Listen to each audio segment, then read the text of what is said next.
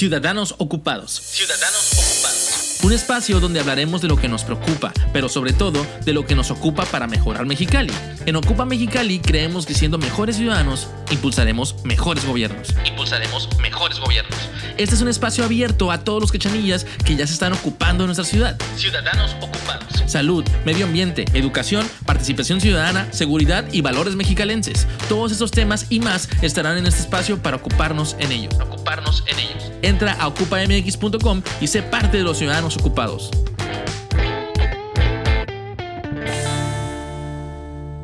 Bienvenidos al episodio 3 de la temporada 10 de Ciudadanos Ocupados. Mi nombre es Sonia Sepúlveda, directora de Ocupa Mexicali. Todos realizamos actividades diarias, ya sea para labores o académicas, pues tristemente por necesidad, porque las necesitamos para subsistir. Pero, ¿qué pasa cuando esas actividades se convierten en una pasión que guía nuestra vida? Cuando cada una de esas actividades de cierta forma te hacen una mejor persona, un mejor ser humano y, ¿por qué no, un mejor ciudadano? Hoy me acompaña una ciudadana que se ha dedicado a encontrar esa pasión de lo que hace.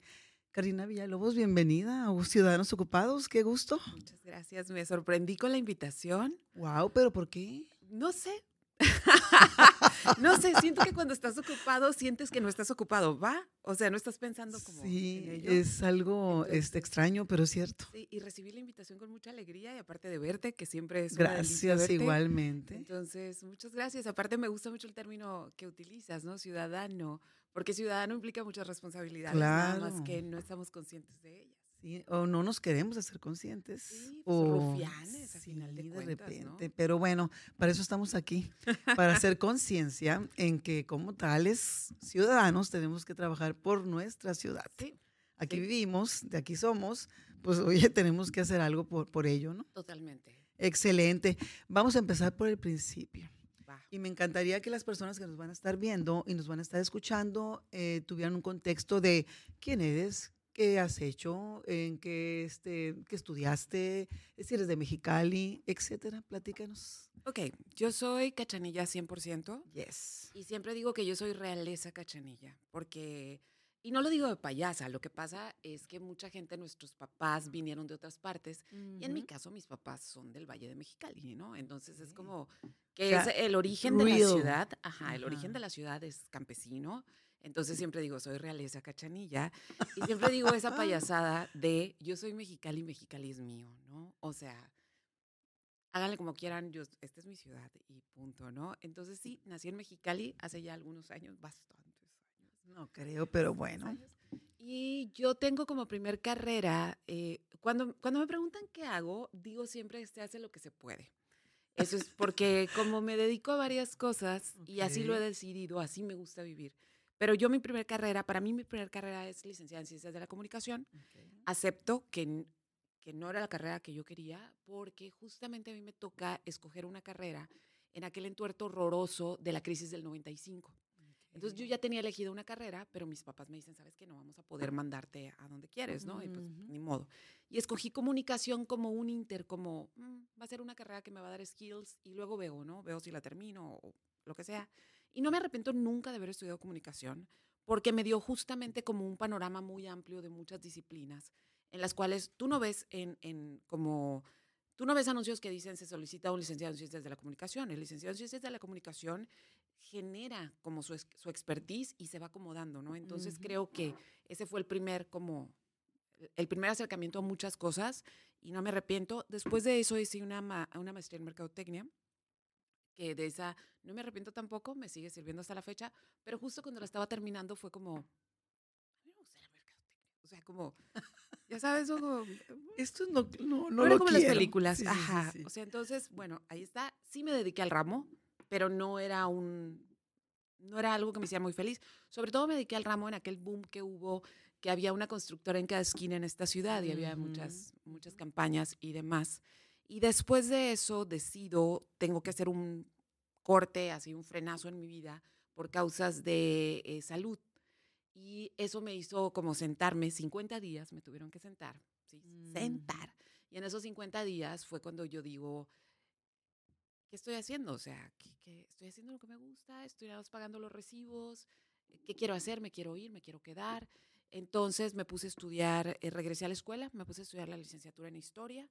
Wow. Decidí darle, yo soy artista visual, esa es mi eh, actividad, mm, mi actividad más importante es ser artista visual. Mucha gente no sabe, pero es la más importante. De hecho, todo el tinglado de cosas que yo hago es para mantener a Karina Villalobos, la artista visual. Ujú. Entonces decido darle más seriedad a mi carrera como artista visual, como asumirme como artista. Y, este, y en ese trayecto me pongo a dar clases, porque era la única manera de conciliar mis horarios de la universidad con, este, pues, con una vida, pagar recibos y demás. Entonces, muy apenas fue un, un relajo. Y justamente cuando yo estaba eh, dentro de la escuela, yo estudié historia para afianzar mi trabajo visual, porque todo mi trabajo como artista tiene que ver con el territorio y tiene que ver con la identidad y con la memoria. Entonces yo quería tener los skills de ello. Y justamente en ese entuerto raro, o sea, raro, raro, raro, Fundo Punto 56, que es mi escuela de fotografía, que hasta la fecha sigo muy activa con eso. Y en eso me encuentro al Nieblas y yo había sido este, locutora cuando fue el proyecto de Radical 90.7 en los Ajá. 2000 y me encuentra y me dice, Karina, ¿estás aquí en la ciudad? Sí, claro, sea, aquí estoy, porque estuve yendo y viniendo en temporadas, ¿no? A diferentes partes. Y me dijo, vente a la radio, ocupamos a alguien como tú. Y le dije, me yo le dije, quiero escuchar la radio. O sea, todavía hacía payasa, ¿no? Porque pues yo ya llevo muy podcast. Sí, sí, sí, sí. este, quiero escuchar la radio. Me dijo, te vas a sorprender. Mucha entonces, gente. Regreso y justamente en ese tiempo yo traía, yo estuve a punto de irme a vivir a otra ciudad. Y cuando estaba en otra ciudad me di cuenta que no podía vivir en la otra ciudad porque mis temas estaban en este territorio. Los temas que yo trabajaba estaban en este Lo que te territorio. movía estaba aquí. Y me había dejado llevar por esa necesidad mexicalense de ciudad de paso, donde pareciera que si quieres hacer algo diferente, te tienes que ir, ¿sí? Donde la gente te dice, pero ¿qué haces aquí? Si tú haces esto y esto, ¿qué haces aquí? ¿Sí? Pareciera que la ciudad no, te, no merece esas atenciones, ¿no? Esa era la sensación y como que me dejé llevar, aquí nadie me va, a- va a valorar esto y aquello. Y ya estando allá dije, a ver, a ver, a ver, a ver. Mi tema es Mexicali. Y no solo Mexicali, mi tema es el noroeste, mi tema es la frontera. Y no trato nada de temas de, de- que tienen que ver con migrantes. Este, y yo soy eso, o sea, Vivir en la Ciudad de México y no estar ladrando para hablar, o sea, eso no se me da. Sí, Entonces sí, pasaron sí, varias cosas y dije, voy a regresarme a la ciudad y voy a hacer, yo voy a hacer las cosas que quiero que haya en mi ciudad. Esa fue mi, esa fue mi approachment y mi casamiento con la ciudad. Fue, fue una decisión muy seria. Y es cuando fundo Punto 56 y dije, tengo que formar artistas, tengo que formar artistas contemporáneos. Eh, y en eso entro a la radio y digo, están abriendo restaurantes, tengo que hacer que la gente vaya a los restaurantes, que no nada más vaya a la comida china. Tengo que hacer que la gente salga del taco. O sea, pero es, siento que fue muy soberbio de mi parte y un tanto iluso de mi parte, pero lo hice. Estuvo padrísimo, padrísimo. A mí me encantaba el Chicali Dragón. Y en eso me invitan ustedes. O sea, yo hablaba todos los jueves de comida y fue muy exitoso en su momento porque la gente empezó, fue ese momento en Mexicali donde la gente empezó a abrirse a las posibilidades, ¿no? Que llegaron las cervecerías, los restaurantes. Y, este, y en eso me hablan ustedes y me dicen, aviéntate algo de comida. Y yo la verdad pensé que a, los, a las tres semanas me ibas a cancelar. Pero ¿por qué? Te voy a decir por qué, porque yo decía, la gente no lee. Y, y yo... Al igual que decías, no escucha. Ajá, la gente no lee y aparte yo muy, muy, un columnón me aventé. O sea, yo le eché muchas ganas pensando que en tres semanas me iban a despedir. No, no, no, no, fue un exitazo. Y entonces pasó algo muy bonito con eso, pasó algo muy bonito porque la gente empezó a percibir y me decían, ¿tú quieres mucho esta ciudad? Sí. Porque el Chicali Tragón no era hablar de comida nada más, sino era hablar, entrelazar la historia de la familia, del negocio, de la colonia, del barrio, con las todo, costumbres. la- ¿no? todo lo que implicaba este, Sí. que existiera ese lugar, pues. Ajá, entonces fue una experiencia que no me esperaba, que la hice, que sé que transformó muchas cosas. De hecho, cuando yo me despido del Chicali Tragón, fue porque sentí que ya había ya le habías dado la vuelta a Ajá, todo ya le había dado la Mexicali. vuelta y ya había más gente escribiendo de comida y ya Mm. había blogs y ya, y yo dije, ya hice lo mío, o sea, Claro. y no quiero empezar a quedarme sin historias tampoco. Y ya, o sea, y tampoco soy la morra de la comida. También pasó que al principio no me reconocían en ningún lado porque obviamente no, me, no sabían quién era la tipa que llegaba a pedir el menú. Pero después llegaba a los restaurantes y ya sabían quién era y me seguían trayendo comida, Sonia.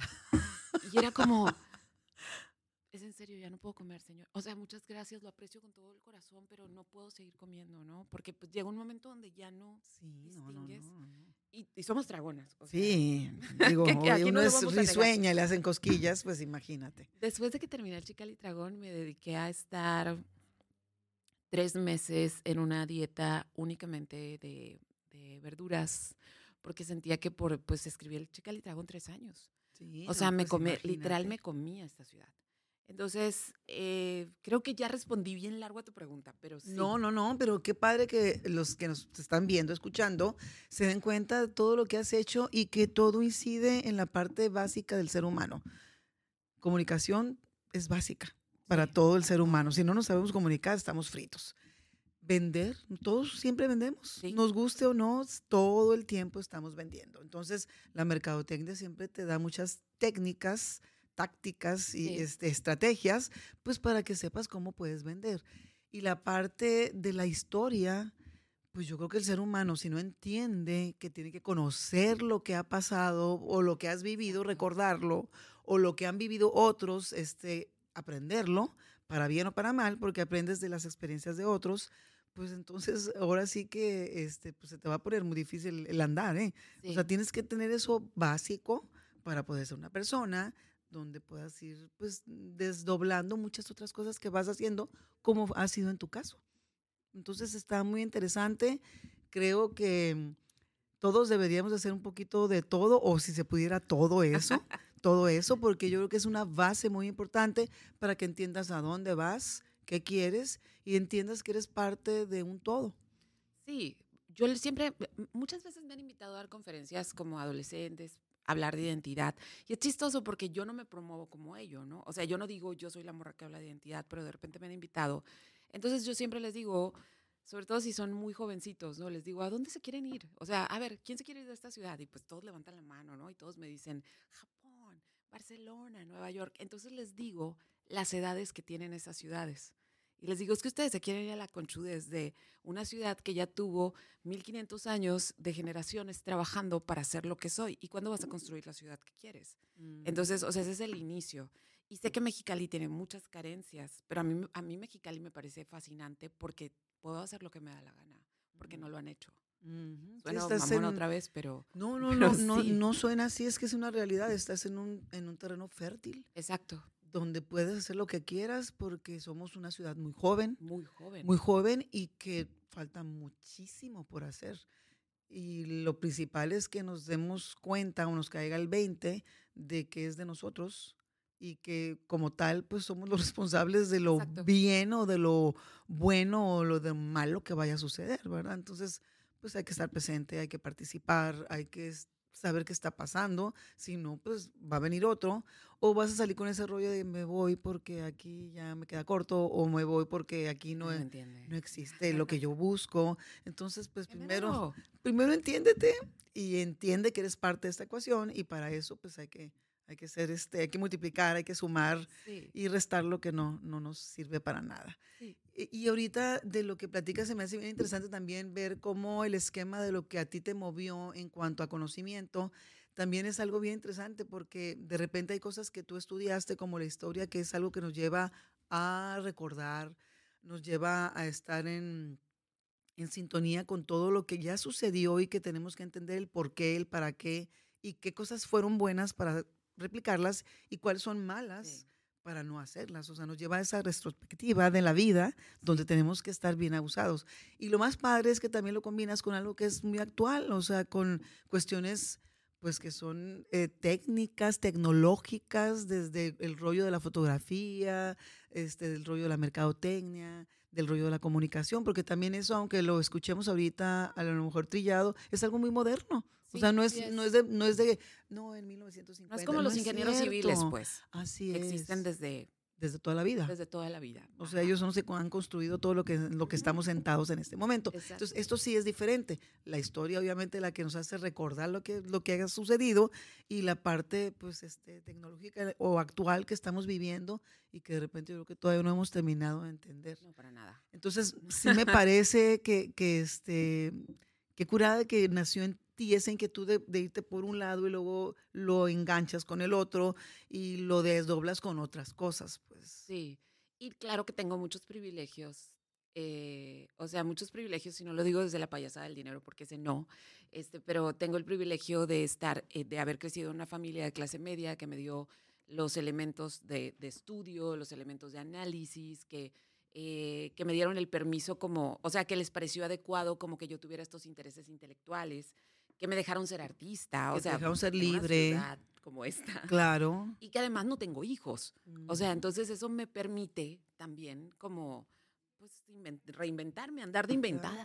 Claro. No, y qué padre, porque ahora sí que si metes la pata, pues nada más. Ajá, yo pago Eres las tú sola. consecuencias. Y no tienes por qué llevarte entre las patrullas a nadie más. Pues entonces, eso también está padre, no tener ese rollo de que hoy tengo que hacer esto porque pues tengo que alimentar dos bocas. Dos bocas. O porque tengo no sé qué. O sea, y no tienes ninguno de esos rollos. Sí, Pues, entonces, padrísimo. entonces si no tengo todo eso, tengo que hacer otras cosas y, y me siento comprometida y obligada a ello. Y hablando de esto, has realizado muchos tipos de trabajos diferentes. Ujú. Eh, eh, has- te has movido en diferentes plataformas, formatos, etcétera.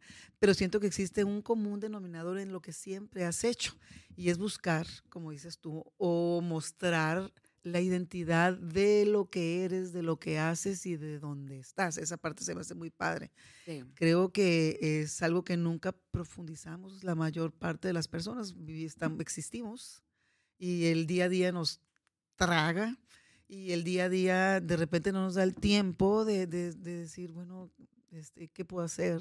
¿Qué estoy haciendo bien? O el camino que estoy tomando va perfecto. ¿Qué puedo hacer por el bien común? Porque también de repente olvidamos esa parte donde estás aquí y te debes a una comunidad. Claro.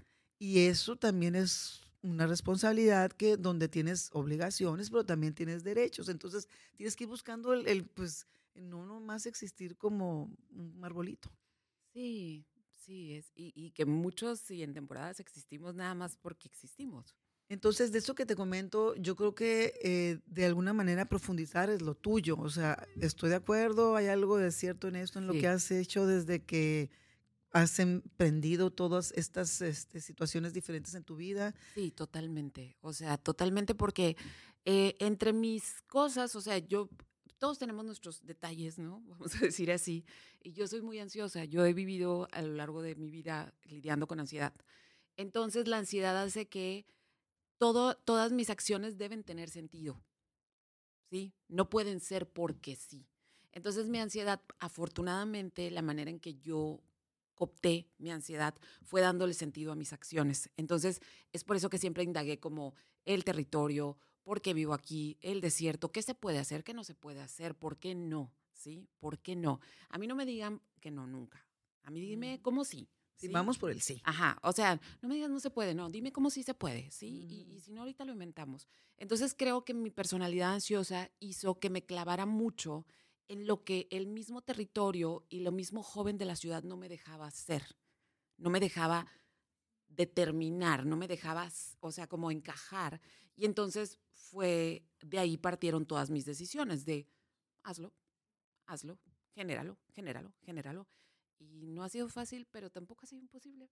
Pero qué padre, fíjate, porque eh, ahorita que hablas de esa palabra ansiedad, que es una de las enfermedades de Sí. estos, mm, de, de pues moderna, de estos tiempos, que yo creo que hemos vivido de toda la vida, porque hasta ahorita nada más la bautizaron. Sí, Yo creo que la, la- la padecemos muchas personas.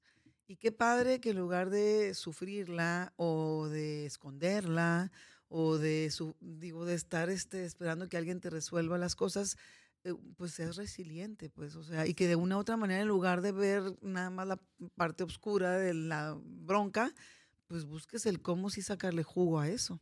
sí, lo, por eso te digo, lo coopté o lo hice. Y fíjate que el verano pasado, fui, este verano que acaba de pasar, fui a la casa de Giorgio O'Keeffe en Nuevo México porque es una, uno de mis referentes como personales y quería ir a su casa. Y me puse kimono porque dignamente yo usaba kimonos y yo tenía que ir digna. Todos los Guau. gringos en chanclas, ya sabes. ¿no? Ay, pues, al es- estilo. Perdón, sí. gringos, perdón, gringos. Pero Bueno, cada quien tiene sus rollos. Hay que respetar, total. Y, todo, y al final recorro su estudio, recorro su casa y al final encuentro una frase que ella tenía en su, en su, como en su buró y decía, todos los días de mi vida he padecido de terror absoluto, pero eso nunca me ha detenido. Y entonces dije, ah, yo, yo, soy, yo soy así, dije, ya sé. Esa es la ansiedad, pero eso nunca me ha detenido.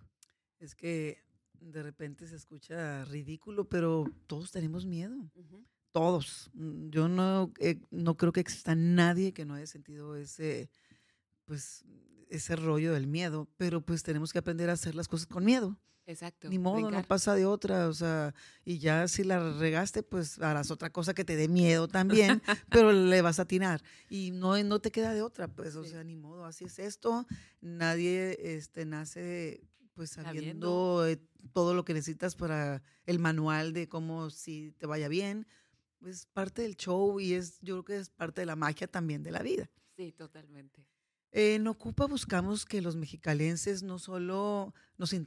Ya es el orgullo de soy cachanilla y que la ciudad del no sé qué y que, que la comida china y que, que, las caguamas. De repente siempre creemos que el orgullo de nuestra ciudad se basa en otras cosas, pero yo creo que deberíamos de agarrarlo como un estandarte para mejorar nuestra ciudad. Sí. Creo que, este, insisto, hay, como dicen los políticos, hay muchas áreas de oportunidad donde pudiéramos trabajar. Me encanta ese eufemismo. Entonces hay mucho por hacer y de repente lo sabemos, eh, lo sentimos porque lo padecemos, lo vemos pasar nada más, pero pues es muy difícil que lo hagamos. Tenemos que entender que somos el factor que es importante que se ponga las pilas y se ponga a hacer algo para hacer un cambio para mejorarla. O sea, no hay de otra. Nadie va a venir a arreglar tus broncas. Son nuestras. nadie te va a agarrar la mano para llevarte a hacer. Nadie. Eso es la actitud que tú tienes que tomar. O sea, yo lo hago porque yo lo quiero y deseo que esto sea para mejor para mí, para mi familia, para los que quiero. Así debemos entender. Tu trabajo siempre ha sido, y ahorita lo platicamos desde el principio, o sea, cachanilla, soy orgullosamente de la ¿qué dijiste? Realeza. Realeza cachanilla. Y esa parte está muy padre, me encanta porque es una manera de realmente traerlo tatuado en el alma, en tu mente, en tu corazón. Y hacer, eso te hace hacer cosas padres, pues, por Mexicali, que son tuyas, qué padre, pero también eso permea en todos los demás, pues, o sea, eso, está muy padre. Eh, hace poquito me tocó este, ver algunas historias que salen en, en, las redes sociales donde veía una exposición que tú sacaste sobre el elegido Sakamoto. Y me encantó porque, si no lo recuerdan, en el 2010 fue un lugar donde fue muy afectado por el terremoto, pues por el temblor, le vamos a poner temblor para no asustar a la gente. Eh, ¿Cómo fue ese trabajo? ¿Por qué, por qué te, ¿Por, qué? te clavaste en ese rollo? ¿Y qué, qué, qué, fue para ti? O sea, ¿qué representa para ti haber hecho esa exposición? Ok, Sakamoto es un proyecto que me llevó tres años. Yo soy de proyectos muy largos, muy largos. De hecho, eh, sí, a veces tardo mucho, pero así es mi proceso, ¿no? Pues Entonces, Sakamoto es el pueblo donde mis abuelos recibieron tierras. Una vez que fueron, mis bisabuelos recibieron tierras cuando fue el reparto agrario. Entonces, mis abuelos, mis abuelos vivían ahí y de niña, pues prácticamente yo pasé todos los fines de semana en Sakamoto. Entonces, cuando pasa el terremoto, justamente mis abuelos ya no vivían para ese momento, pero había una casa, aunque ya mis tíos no vivían tampoco en el área, pero la casa familiar donde se hacían las fiestas y todo eso, ¿no? Ahí estaba. Sí. Entonces, un día antes, mis, mis papás fueron a Sakamoto porque era Semana Santa. Entonces van y me hablan en la tarde y me dicen, Karina, ¿sentiste el temblor? Un temblorcillo. Mm. Les dije, no, es que está sonando mucho la tierra, me dijeron. Wow. No, nada, todo tranquilo, o sea, todo tranquilo. Entonces regresan y al siguiente día, pues ya sabemos, ¿no? Nos tocó el temblorcillo, temblorzón. Este, y lo primero que sabemos es que prácticamente Sakamoto había sido la zona cero, ¿sí? Que había sido la zona cero cuando por fin podemos comunicarnos con los que aún estaban en la casa, mm. pues se les se quebraron las, los pisos, salió agua. Imagínate que estás en tu casa se quiebra el piso, pues es el fin del mundo, ¿no? Sí, pues se abre la tierra, imagínate. Entonces, al poco tiempo se declara inhabitable Sakamoto y yo tuve la cobardía enorme de no ir. O sea, no quise ir, no quise ir. Fue como, no, ya, se acabó, se acabó, ya, puede ser práctica. Y a los cinco años de que había pasado ese temblor, 2015, no, seis años, seis años, 2016, unos amigos andamos, fuimos al Michoacán de Campo por unas caguamas. Este, unas carnitas. Sí, unas carnitas. Era, era un Qué rico. Obvio. Y fuimos, y estando allá, alguien dice, vamos a Sakamoto. Y yo dije, bueno, pues ni modo que diga que yo hacía, que aquí sea el agua fiestas, ¿no? Entonces yo entro a Sakamoto seis años después, cuando ya es un, prácticamente un pueblo fantasma. Y me impacté mucho de, o sea, de entrar y de reconocer estructuras y luego desreconocerme. ¿Por qué? Porque había muchos referentes que ya entre el temblor y el tiempo habían borrado y me di cuenta de algo muy loco, Sonia si tus referentes físicos desaparecen, tu memoria empieza a patinar, ¿sí? Necesitamos como los referentes físicos. Entonces yo me quedé muy clavada en el espacio y dije, tengo que, esta es una pieza, o sea, esta es mi pieza, esta es mi pieza, pero no sé qué demonios voy a hacer con esto, ¿no? Antes de que venga alguien y me la robe, o sea, porque yo soy Sakamoto. sí, no, esto es, mi territorio. yo crecí aquí, yo anduve corriendo en calzones en esta parte, yo anduve algo atada aquí, o sea, este es mi territorio, ¿no? Entonces, pero tiene sus complicaciones porque es un territorio que eh, no tiene, ¿cómo se les dice? Jurisdicción. Es un territorio que se reubicó a la gente y no tiene jurisdicción. ¿Qué pasa? Lo que te pase ahí es culpa de nadie. ¿Sí? O sea, no hay policía. O sea, es un, como un hoyo vacío, un... Es como Slap City, acá en California, ¿sí? Entonces empecé a volver, empecé a volver y en eso yo empecé un programa, eh, fui seleccionada para un programa de fotografía contemporánea y entonces cuando empezaron a hablar de qué, qué proyectos iba a hacer cada quien, yo le dije a mi tutor, a mi mentor, en paz descanse, le dije, mira, pasa quiero indagar la memoria. Y de mundo se emocionó cuando les platiqué del pueblo. Es que puedes contar las historias de la gente que aparece, a nadie le importa. o sea, no lo digo de payasa. Yo no soy National Geographic, yo no hago periodismo. Eh, las historias cortas y las historias de tragedia se olvidan inmediatamente porque diario hay una nueva tragedia. Entonces yo decía, no, no, no, no, no, no, no, no voy a trabajar con eso. Ya, o sea, entonces empezamos a indagar, empezamos a indagar y yo empecé a volver justamente para que el pueblo me hablara. O sea, entonces me llevé unas primas, me llevé unas amigas, llegaba con gente. Y entonces era muy loco con, con la gente de familia, con mis hermanas, de que les pasaba lo mismo. Era como, no estaban los espacios, no estaban los espacios donde habíamos hecho cosas, no existían y no podíamos ubicarnos en el espacio. O no podíamos saber cuándo habían pasado las cosas. Entonces dije, qué loco, porque estamos, estoy pasando por un proceso ante un territorio en el cual, y ahí es donde nace Sakamoto, no nos fuimos. Sakamoto nos renunció. O sea, no nos fuimos, no podemos volver a Sakamoto. Mm. Sakamoto desapareció.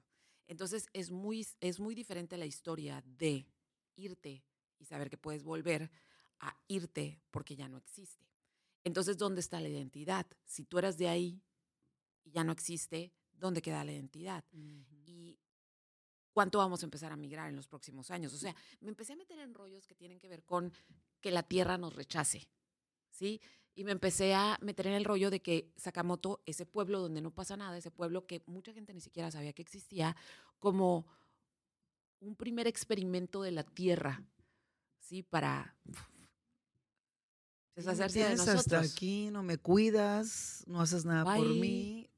Vámonos ay, no te quiero aquí, ¿no? Claro. No te quiero aquí. Entonces, ese fue el acercamiento a Sakamoto. Entonces, Sakamoto ahora es un proyecto donde no ves Sakamoto, ves Sakamoto desde el aire. Usamos dron para tomar Sakamoto, nada más.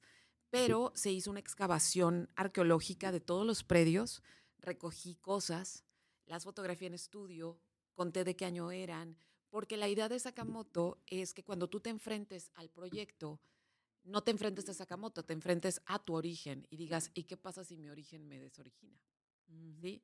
Que puede pasar en cualquier momento. Las migraciones, los mexicalenses que somos tan renuentes a que lleguen migrantes, nos hemos dado cuenta en los últimos años. O sea, a pesar de ser una ciudad de migrantes, ahora que han empezado las grandes migraciones, hemos sido como ciudad bien poco receptivos y entonces las migraciones pueden empezar en cualquier momento, podemos ser el siguiente, eh, podemos ser los Puedes estar tú en los zapatos de Exacto. ellos. Es, o sea, eso es de un día para otro. Si la tierra decide que ya no puedes habitarla, tienes que irte.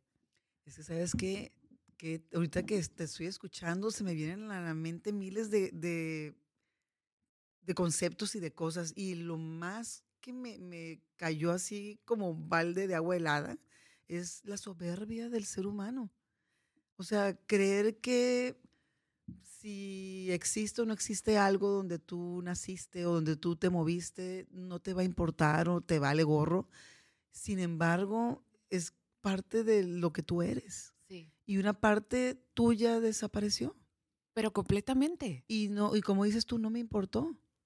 Y al poquito que le importó o que está interesado, se, se encuentra con esa triste realidad donde llegas y no hay nada, no hay nadie, no, ¿quién me puede decir esto? ¿Quién me puede ayudar con el otro? ¿Dónde puedo encontrar ciertas eh, informaciones? no, pues ya no hay nada. Exacto. Y es increíble creer que seamos el núcleo de las cosas, siendo que... Son otros elementos. Somos nada, somos nada, pues somos... Nada. Una partícula. Nada, nada, nada. Entonces fue un... O sea, ¿sabes que yo volví a Sakamoto? Fue un trancazo tan grande para mí como el, el, factor memoria, el factor identidad. Wow, no, sí, neta que... Que tuve que trabajar, lo trabajé por tres años. Y es, Sakamoto se exhibido en el Centro de la Imagen en la Ciudad de México, en Secut, en Querétaro, y el último lugar en el que se exhibió fue en Mexicali.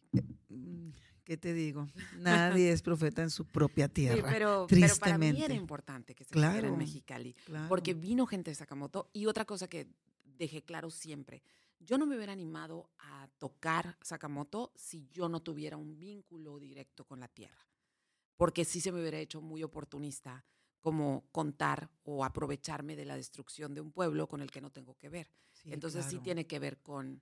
Sí, ahí es donde entra, entra eh, tu sentir, o sea, es, es, el sentimiento del ser humano donde entra para que realmente se haga ese clic y tenga sentido lo que tú estás haciendo.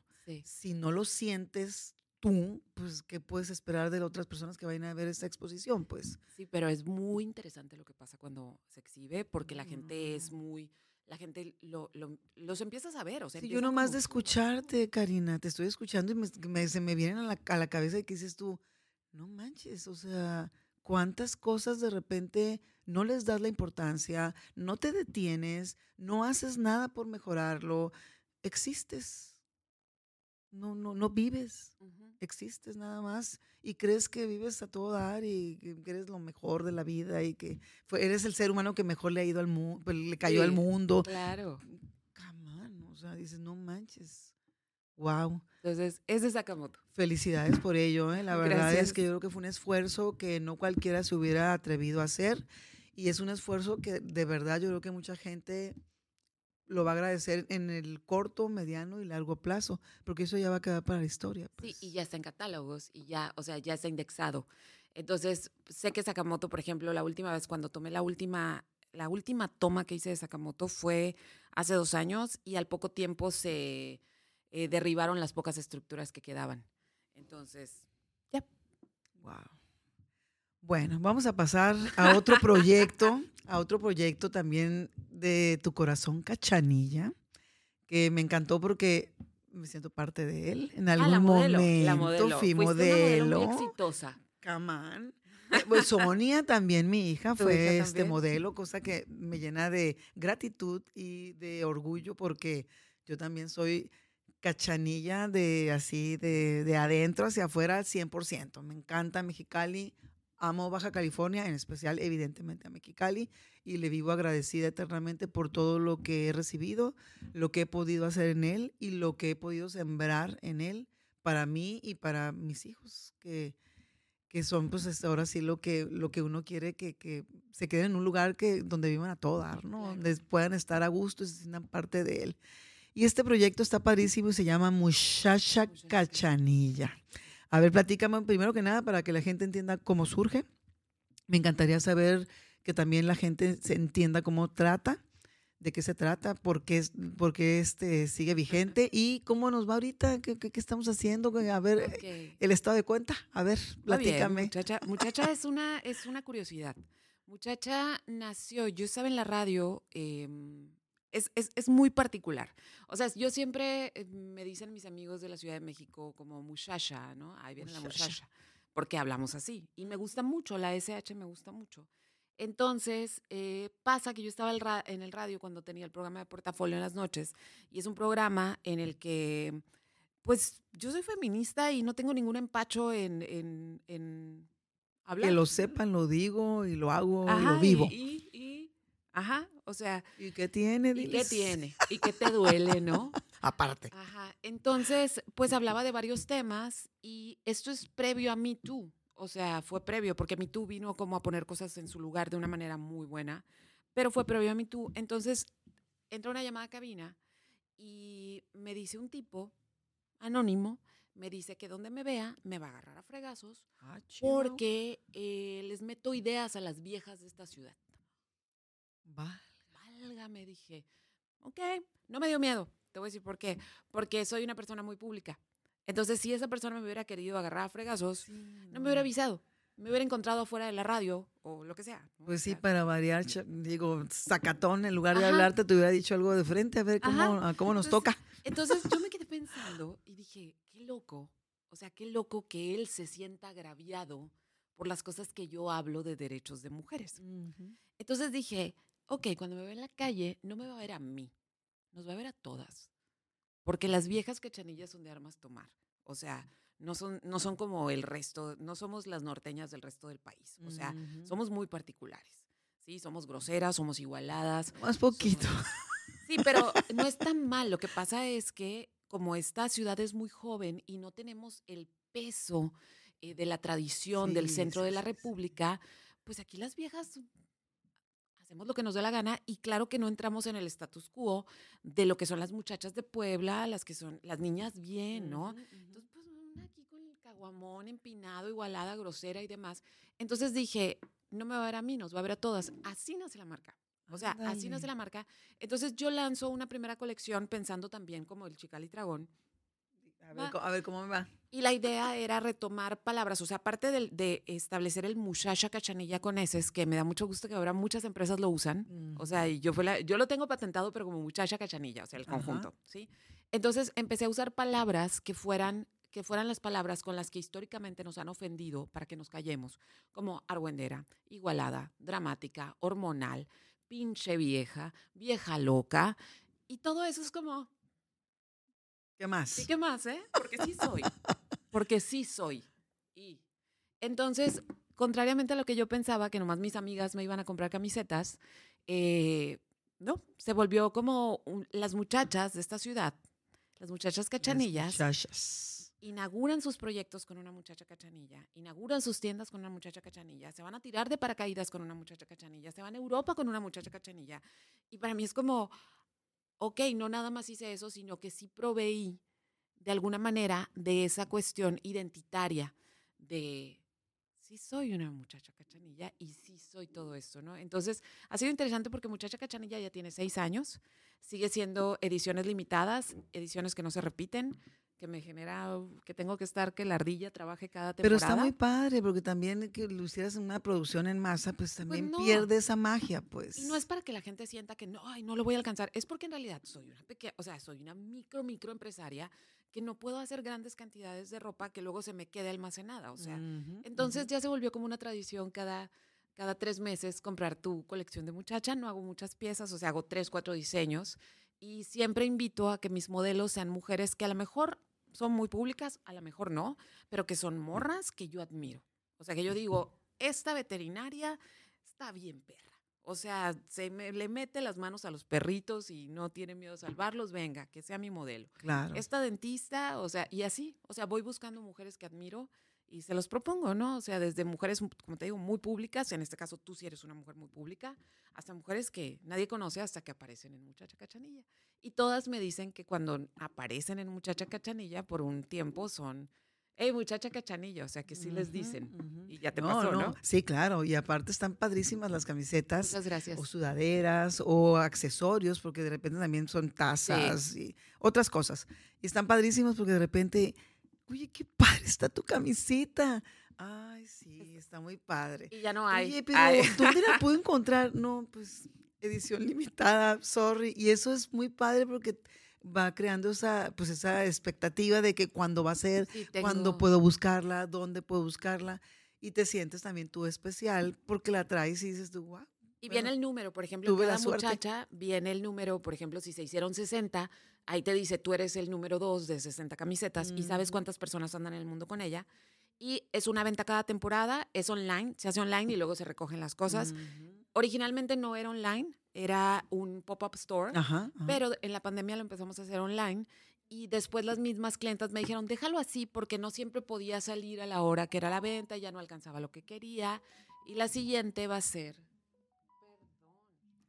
No estás perdonada. No eres, oye, no eres la primera ni vas a ser la última. O sea, ni siquiera sé... Estoy. Ya. O sea, no puse el silencio. Eso es una muchacha cachanilla. Eso contesté, perdón. No me molesten ahorita, por favor, diles. Sí, entonces eh, la siguiente ya lanzó la colección la próxima semana, pero la venta es el 14 de diciembre. Ok, bueno, entonces ahora sí que hay que estar muy atentas, Sí, hay que ver diseños. increíble la nueva Ay, ya quiero verla, La ya quiero verla. Súper cool, me encanta. Ya la estaré buscando. Felicidades también por eso, porque Gracias. la verdad están padrísimas y no hay persona que me haya tocado que haya comprado una camiseta que no esté encantada con su camiseta y con el eslogan o no sé cómo le quieres decir que viene, ¿verdad? Aparte es- duran. sí, pues es, y aparte, te, ajá, te dura eh, muy padre la camiseta, o sea, en buen En estado. buen estado. Nomás cuídenla bien, pero te va súper bien. No hay ningún problema por ese lado. Así es. La otra etapa de tu vida, ¿no? Es que- ¿Cuál? que, como haces de cosas, qué bárbaro. Tienes un programa, un podcast. Brujas de rancho. Que en principio, ese, ese nombre, como que de repente, yo al principio cuando lo, cuando lo escuché por primera vez, dije yo, "Y- ay, Karina. Tenía que ser Karina, tenía que ser Marlene Sepúlveda. Claro. Sepúlveda, tenía que ser Sepúlveda. Y dije yo, qué tremendas brujas de rancho. Está súper cool el nombre. Platícanos de ese proyecto también. Primero, eh, Marlene y yo tenemos una química muy fabulosa, porque Marlene y yo nos conocimos en la radio una vez que ella suplió al Nieblas y yo estaba de, de- haciendo recomendaciones de comida. Entonces, este, resulta que, o sea, no nos conocíamos y empezamos a hablar y una química muy padre.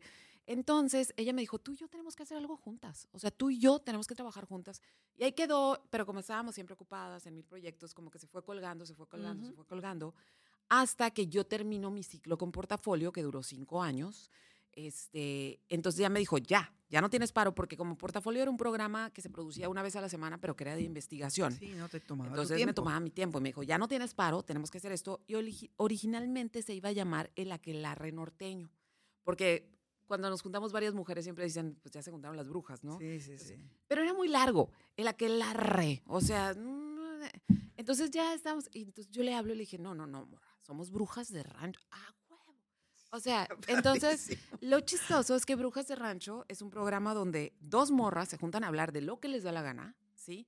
Pero obviamente hablamos de temas complicados, hablamos de temas que tienen que ver con esta ciudad, hablamos muchísimo de cómo son los afectos y cómo los- son los juicios en una ciudad pequeña como esta, cómo es ser diferente en una ciudad como esta, ¿sí? Y, y a lo que te tienes que enfrentar, por eso somos brujas, ¿no? Entonces ha tenido muy buena acogida, este, nos reclaman mucho que debemos grabar más, pero pues Marlene tiene un novio fuera, eh, a veces grabamos a las 11 de la noche, te Sí, lo me juro. ha tocado. O sea, que las- son las 11 de la noche y estamos aquí. Ajá, ajá. Hemos hablado muchísimo de salud mental porque justamente cuando empezamos eh, Brujas de Rancho tuvimos las dos como un quiebre fuerte y el primer episodio tuvimos mezcal de honor y al segundo episodio tenía, estábamos fuertemente medicadas, Wow. tomando ansiolíticos, ¿sí? ok. Entonces, eso también ha sido un parteaguas para que más gente vea con más normalidad la salud mental, que diga, no hay bronca, necesito tu ayuda. Pues es una enfermedad como cualquier otra. O sea, nada Exacto. más que los estigmas son bien cañones, pues. Está muy insistente. Ay, pues espero que no sea nada, nada No, malo. No sé quién es. Ah, no, pues entonces no le contestes, Ajá, no sé menos. quién es, no sé quién es. Lo bueno es que no sea nada malo y que no sea nadie que tú conozcas. Voy a esperar que no vuelva a marcar, pero ok. Entonces, hoy vamos a grabar al ratito. Ya, bueno, saliendo de aquí voy a grabar. Entonces no preparan nada, nada más Nada se más decimos, ¿qué tema? ¿Qué quieres hablar, morra? coto- a cotorrear. O sea, ¿qué quieres hablar? Pero lo decimos en el día, oye, vamos a grabar. Ay, qué chilo. ¿Qué, qué quieres hablar? Fíjate que quiero hablar de esto. Va. Entonces, estuve, está bien loco porque llegamos, empezamos a hablar, se empieza a grabar y hasta que agotamos el tema, se termina de grabar. O sea, no preparamos, no nada. Entonces, es una conversación muy honesta de dos viejas de esta ciudad. Wow, no, pues muy interesante. Entonces, eh, también invitados a escucharlo porque les aseguro que se van a divertir.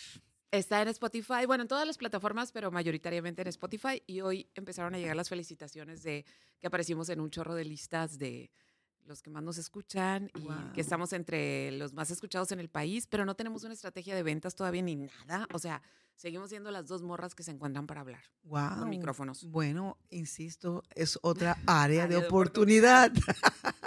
pues sí, porque digo, no tendría nada de malo que ya den el, el siguiente paso. Sí, nada más que tenemos que organizarnos y ahí es donde no nos hemos encontrado. Sí, no, pues tienen que hacerlo porque creo que es un buen producto. Gracias. Creo que es un producto que tiene para dar mucho.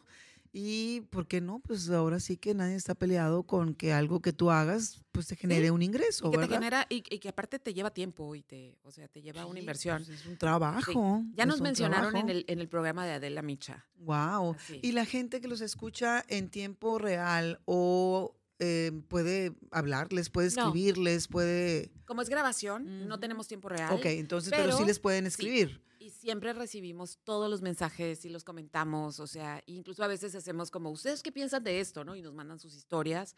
Sí estamos muy abiertas a, a la comunicación y ahorita lo que tenemos muchas ganas de hacer es un show en vivo, porque toda la gente Ah, nos dice, padre. Este, es que yo siento que son mis amigas, nos dicen, o sea, o sea, yo siento que estoy ahí echando el chal con ustedes y decimos, "Ah, pues hay que juntar al brujerío. Está padre la idea, ¿eh? Estaría padre, yo creo que les va a ir muy bien. Además, nos escuchan muchos hombres, extrañamente. Es que les encanta el show, nada más que ver.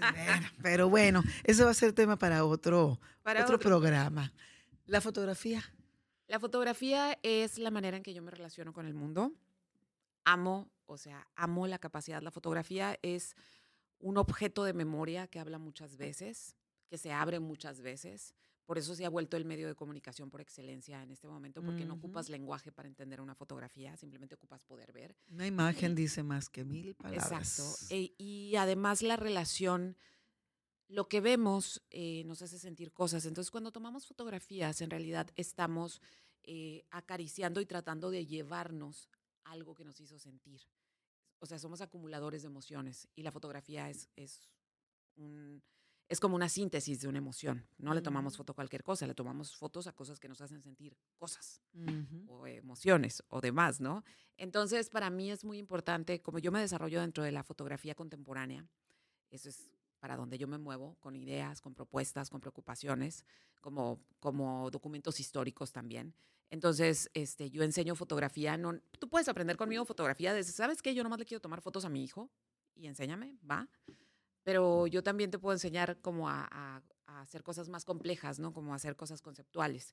Y hay mucha gente que llega pensando que nada más quiere aprender a tomar foto y cuando se encuentra con el lenguaje fotográfico, este, se va y sigue y sigue. Tengo la fortuna de que ya, por ejemplo, el año pasado una de mis alumnas ganó la Bienal de Fotografía Wow. y, y era lo que yo quería. O sea, era lo que yo quería y yo les decía a mis alumnos, o sea, lo que yo quiero es exponer con ustedes. O sea, no quiero seguir siendo la morra loca. Sí, que Sí. tiene una escuelita y pasan sin pena ni gloria y ustedes entran y salen y no pasa nada. O sea, quiero que haya como, y anímense, y son muy buenos, ¿no? Porque yo para aprender fotografía tuve que irme a muchas partes. Yo estudié en Cuba, estudié en Barcelona, estudié en Oaxaca, estudié en Ciudad de México, porque no había nadie aquí, o sea, sí había quien me enseñara técnica, lo básico, pero no había quien me enseñara la disciplina del pensamiento. Entonces tuve que como buscarlo y ahora yo, yo sigo estudiando. El año pasado me aventé un programa, un programa de la Universidad de Nuevo León. Este, soy egresada de ese programa que se llama Forma, que es de pensamiento fotográfico y tiene mucho que ver con la filosofía. Entonces, yo sigo estudiando y sigo enseñando y sigo estudiando y sigo enseñando. La fotografía es como mi manera más poética o más apasionada de relacionarme con el mundo y mira que me relaciono con el mundo de muchas maneras, pero esa es la parte más especial para mí. Qué padre. Eh, también digo, conozco tu trabajo y la verdad está padrísimo. Y ahí también ahorita siento como que de repente hay temas o actividades que de repente se devalúan por el hecho de que creemos que porque traemos un aparato como este puedes ser este un fotógrafo No, profesional. no eres. Eh, Ah. eh, Sí me No explico. eres. Entonces, de repente ent- tenemos que entender que la fotografía es un arte y como tal debemos tratarla o como tal debiéramos estudiarla o y así nos podríamos ir. Si está padre, toma con el teléfono, con el- la Sí. cámara, eh, lo que tú quieras. Democratizó la fotografía y está padre. Ya está padre, pues, pero si de repente sí va más allá, pues, o sea, si de repente creo que, que nos perdemos en los conceptos o nos perdemos en, en las facilidades que tenemos de Sí. repente de hacer las cosas y ya le quitas ese sentimiento, le quitas esa...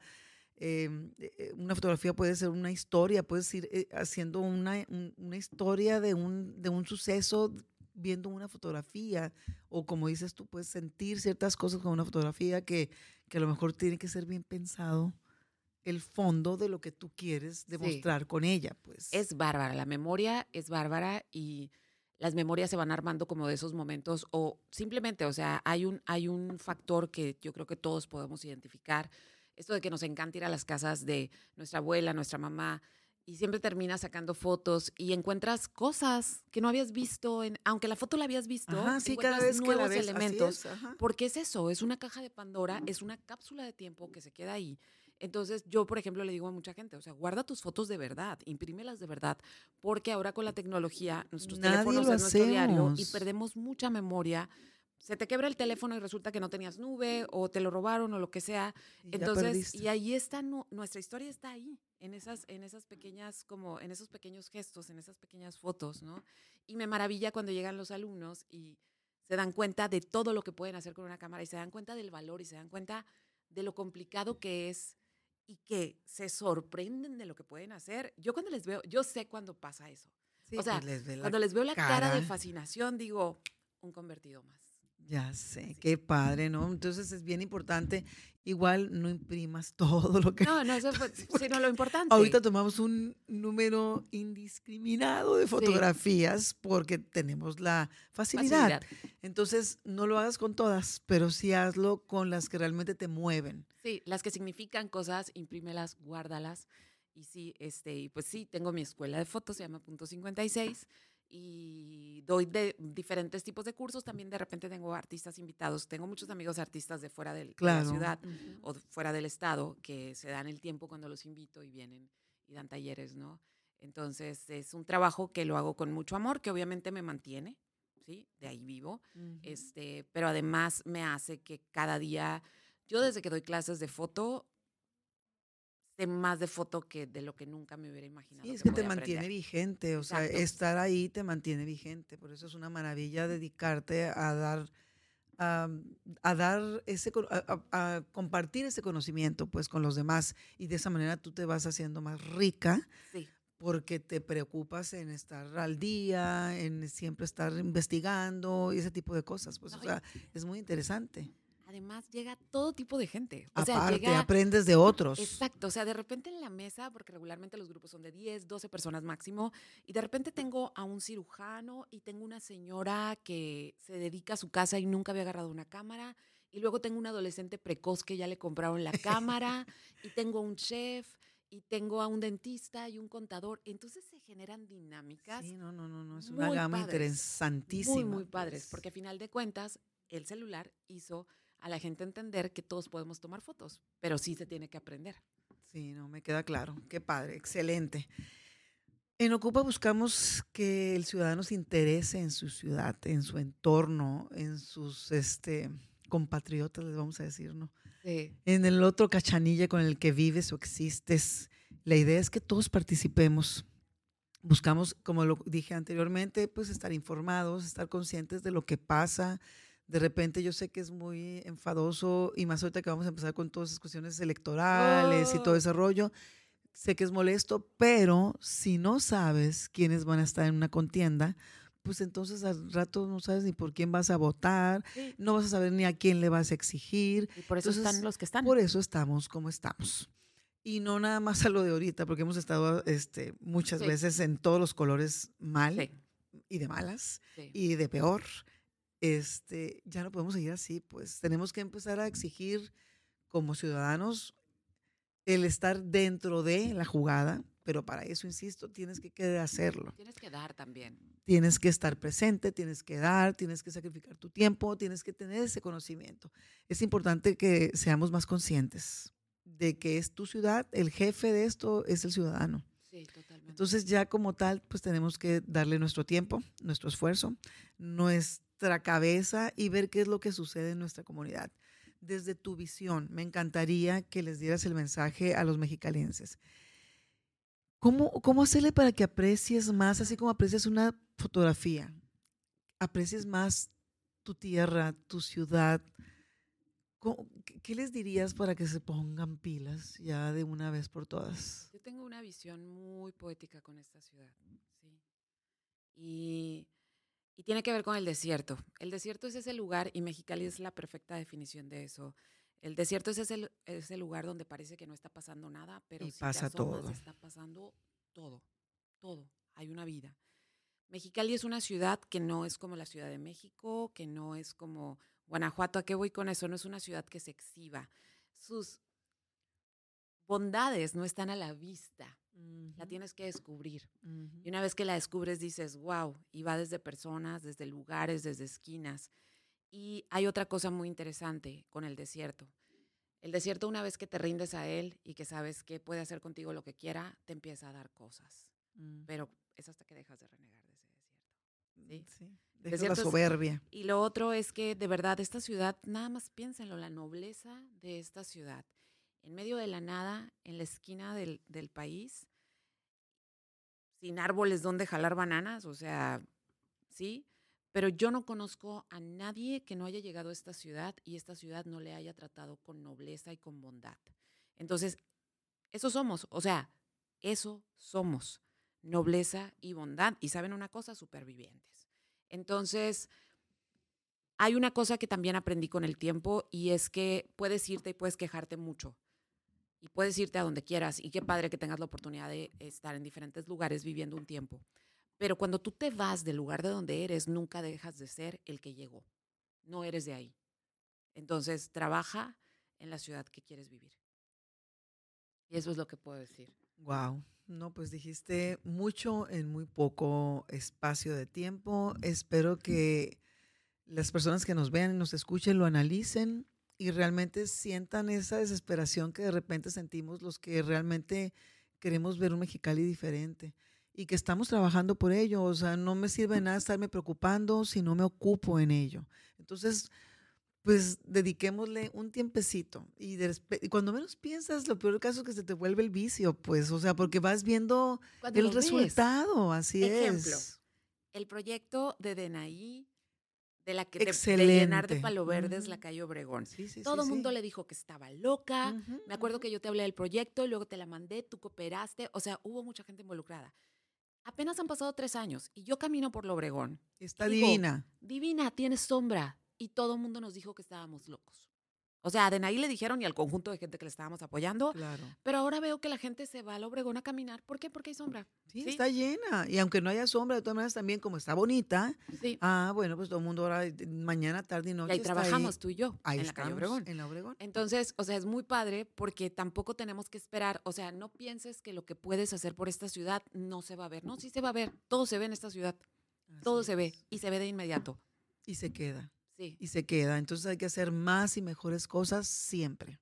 Siempre. No, no hay excusa ni pretexto.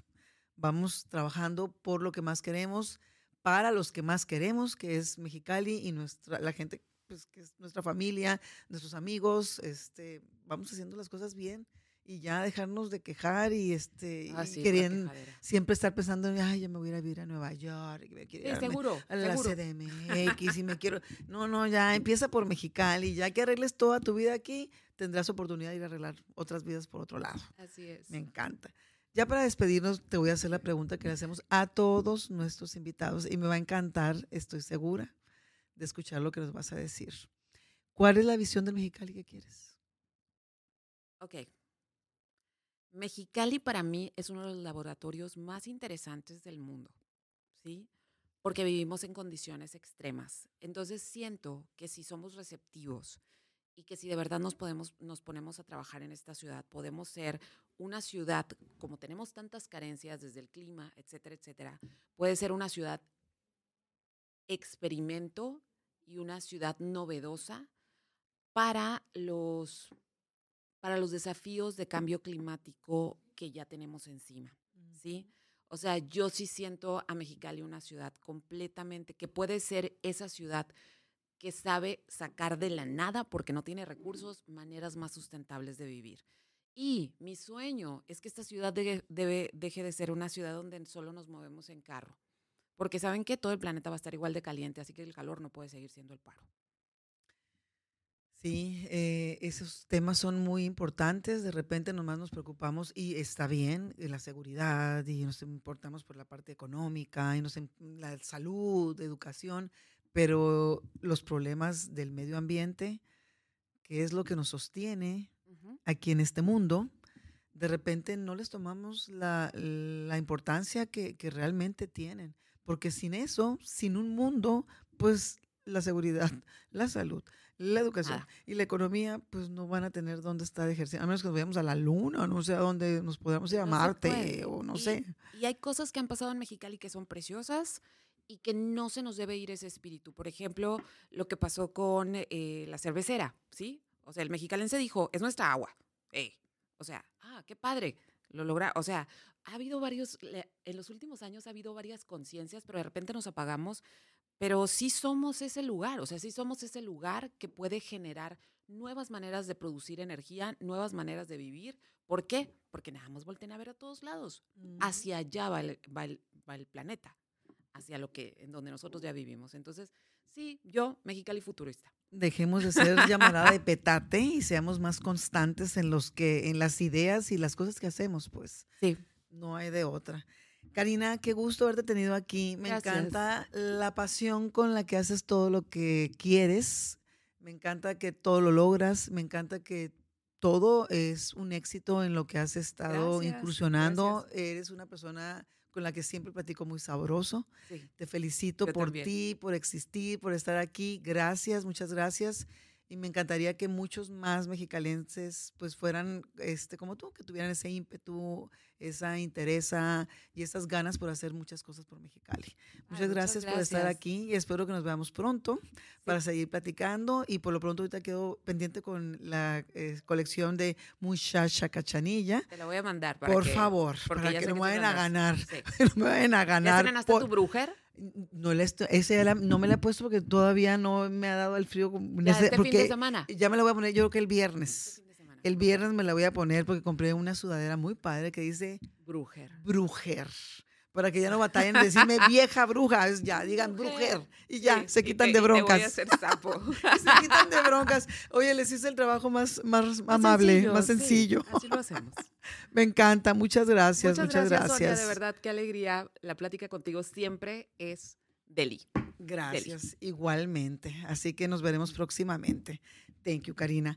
A ustedes, ciudadanos, les agradezco la atención a este episodio. Los invito a escuchar los demás episodios de Ciudadanos Ocupados que encontrarán en todas las plataformas digitales. Síganos en nuestras redes sociales como OcupaMX y en el portal ocupamx.com. Agradecemos al Grupo Educativo 16 de septiembre y a Fase Cero Estudio las facilidades para la grabación de este super episodio. Muchísimas gracias, Karina. Gracias. Bye bye. Thank you.